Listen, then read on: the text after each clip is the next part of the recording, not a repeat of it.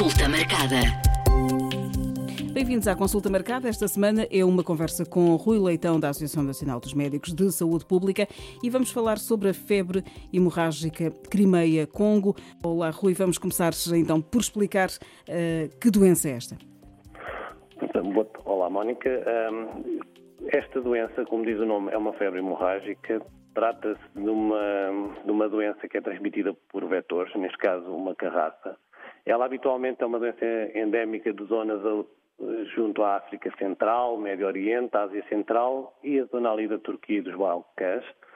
É, como é uma doença transmitida por vetores, o, o, que se passa é que, com as alterações climáticas que nós vamos assistindo, determinados agentes que habitualmente não estavam presentes em zonas, nomeadamente aqui em Portugal e Espanha, com a subida das temperaturas, podemos começar a ter agentes que previamente não, não estavam cá identificados e que, portanto, poderão tornar-se um, um perigo para para a nossa população. No caso desta, desta doença, uh, estamos a falar de uma doença que, em termos de quadro sintomático, é responsável por um quadro de febres, mialgias, tonturas, uh, normalmente também vômitos e, como, como diz o nome, por alguns fenómenos hemorrágicos, uh, nomeadamente ali umas equimoses ou então algumas hemorragias por em zonas da mucosa, como por exemplo os olhos, que é algo que caracteriza muito esta, esta doença em, em termos daquilo que é a imagem na, na comunicação social e tem a particularidade de, efetivamente, a carraça, não, o tipo de carraça que lhe está associado não estava presente anteriormente em Portugal, no entanto, começa-se progressivamente a ser cada vez mais identificada em determinadas zonas. E já tivemos casos aqui eh, mais perto, em Espanha, reportados. Correto, portanto, foi o primeiro sinal de alerta aqui para a Península Ibérica. Eh, em 2016 houve um caso mediático de um caçador ali na zona da fronteira com um castelo branco, em que provavelmente será infectado através uh, da atividade que desempenhava, no contacto com um hospedeiro, neste caso estamos a falar de animais de médio grande porte, como por exemplo uh, coelhos, veados, javalis, mas eventualmente qualquer animal doméstico poderá ser uh, picado pela carraça e ele, nesse contacto, seja por exposição direta aos fluidos do, do, animal, como por exemplo o sangue, ou por ter sido picado, como é o caso pela, pela carraça infectada, originou doença e que, por sua vez, depois na prestação de cuidados de saúde, acabou por originar um caso também da enfermeira que, que lhe prestava assistência. No caso do caçador, ele acabou por falecer. Desde então, temos um total já de 10 casos, com 3 mortes uh, na nossa vizinha Espanha. É, é, é, por isso mesmo que uh, Portugal está aqui mais, mais em situação de alerta para estes casos. É, exatamente, ou seja, embora não exista um perigo de uma pandemia por este agente, ou uma preocupação, é algo que nos deverá já preocupar para, no sentido de implementarmos medidas de controle e vigilância, ah, principalmente do vetor e da doença, e estarmos atentos ao aparecimento de, de vetores infectados que possam originar doença em humanos.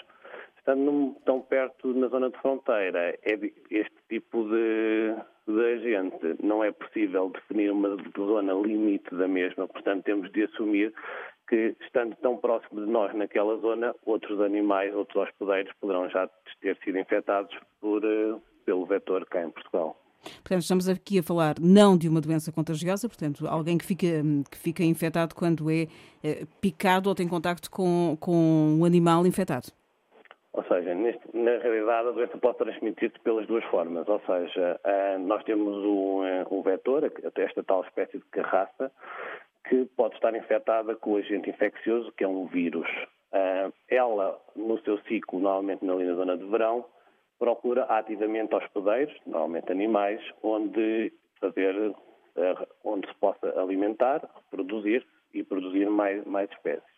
Neste ciclo, ela, ao alimentar-se do hospedeiro, acaba por infectar o mesmo e, no caso, a partir deste momento, o hospedeiro poderá contaminar outro hospedeiro ou infectar outros hospedeiros perante a exposição de fluidos corporais, nomeadamente o sangue. Desta forma, como é que uma pessoa pode ser, pode ser exposta ao vírus?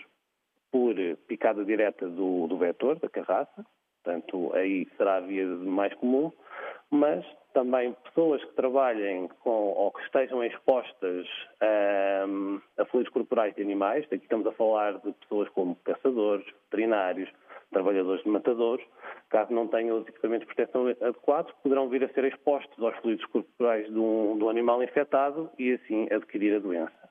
Outra via, como é o caso aqui desta enfermeira na, espanhola, ao prestar cuidados de saúde a um doente, eh, ele também poderá ser exposta aos fluidos corporais do mesmo e também poderá originar, eh, assim, a febre hemorrágica. Prevenção para, para o, o contacto do, do, do caçadores ou, ou, de pessoas que tenham animais eh, que possam ser, que possam ser um, picados pelas carraças? Termos de prevenção e controle, neste momento não existe qualquer vacina para, para o agente. O que, o que nós temos passam por medidas, principalmente no âmbito de proteção individual, por exemplo, a utilização de vestuário adequado, normalmente evitar zonas de pele exposta quando se está em, eh, em ambiente florestal ou no contacto com animais. E aqui estamos a falar de, por exemplo, vestuário com mangas compridas, calças até uh, aos pés, muitas vezes também passa, parte das medidas de prevenção controle do agente passa por em zonas de, que, em que já seja conhecido ou já tenha sido identificado o vetor, aplicar meios de desinfestação e desparasitação tanto nos ambientes, como por exemplo os estábulos ou os locais onde se procede ao abate dos animais, como nos próprios animais, a desparasitação para que elas não tenham uh, carraças e assim não possam ter a doença mesmo. Do ponto de vista também individual, das próprias pessoas. A utilização dos equipamentos de proteção individual adequados, por exemplo, por parte dos profissionais de saúde, quando prestam cuidado a um, casos suspeitos, é também aqui muito, muito importante. Eh, em relação ao tratamento e, e, e também aqui à taxa de mortalidade? Estamos a falar de taxas de mortalidade muito, muito elevadas. Eh, como viram no, no caso de, hum, de Espanha, de 10 casos temos 3 óbitos. Uh, o tratamento normalmente é uma terapêutica de suporte, não existe um, um medicamento específico que possa proceder à cura rápida do mesmo.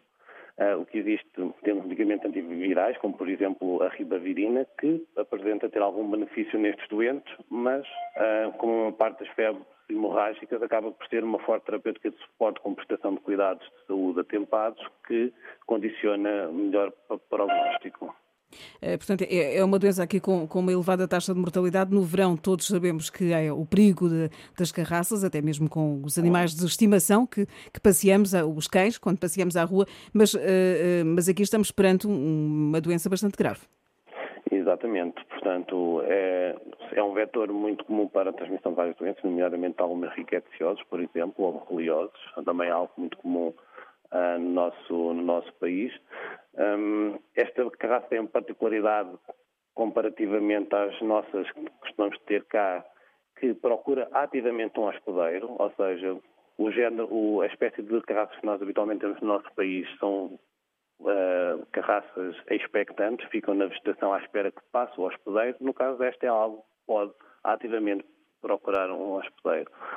E aqui, do ponto de vista de, de, saúde pública, do ponto de vista daquilo que pode ser também um esforço nacional, temos o nosso programa de Revive, basicamente é a rede de vigilância de vetores, em que os serviços locais de, de, saúde pública o que têm é equipas que regularmente montam armadilhas e procedem à colheita de, de espécimes em vários pontos do país. Por sua vez, depois enviam para análise por parte do Instituto, Instituto Nacional de Saúde Ricardo Jorge, que identifica tanto as espécies de vetores presentes, portanto, que espécie de carraça ou de mosquitos, que também faz parte do programa, e se as mesmas estão ou não infectadas com algum agente patogénico de, de interesse para, para a saúde. Pronto, e, e, nesse sentido, qualquer carraça que seja identificada, por exemplo, qualquer pessoa que tenha, seja picada por uma carraça e deve recorrer aos cuidados de saúde, para que a mesma possa ser colhida e enviada para identificação tanto da espécie como se potencialmente está infectada, uma vez que isso também depois poderá condicionar o próprio tratamento da pessoa. Em que ano é que foi identificada a presença desta carraça em Portugal? Em Portugal, estima-se que já esteja presente há mais de 12 anos no nosso país. É, mas houve aqui um aumento da presença eh, através desta, desta vigilância e depois de conhecidos os casos em, eh, em Espanha? Exatamente, ou seja, a partir desse momento nós passamos a considerar a identificação do, desta espécie de aloma e passou a, a ser, a ser presença no, nas, nas análises a partir das colheitas que são efetuadas nos relatórios. E neste momento temos já, o relatório é publicado anualmente por parte do Instituto Nacional de Saúde Ricardo Jorge e é possível verificar que já foram identificadas em várias zonas, principalmente ali na região de Castelo Branco, vários espécimes desta, desta carraça. Consulta marcada.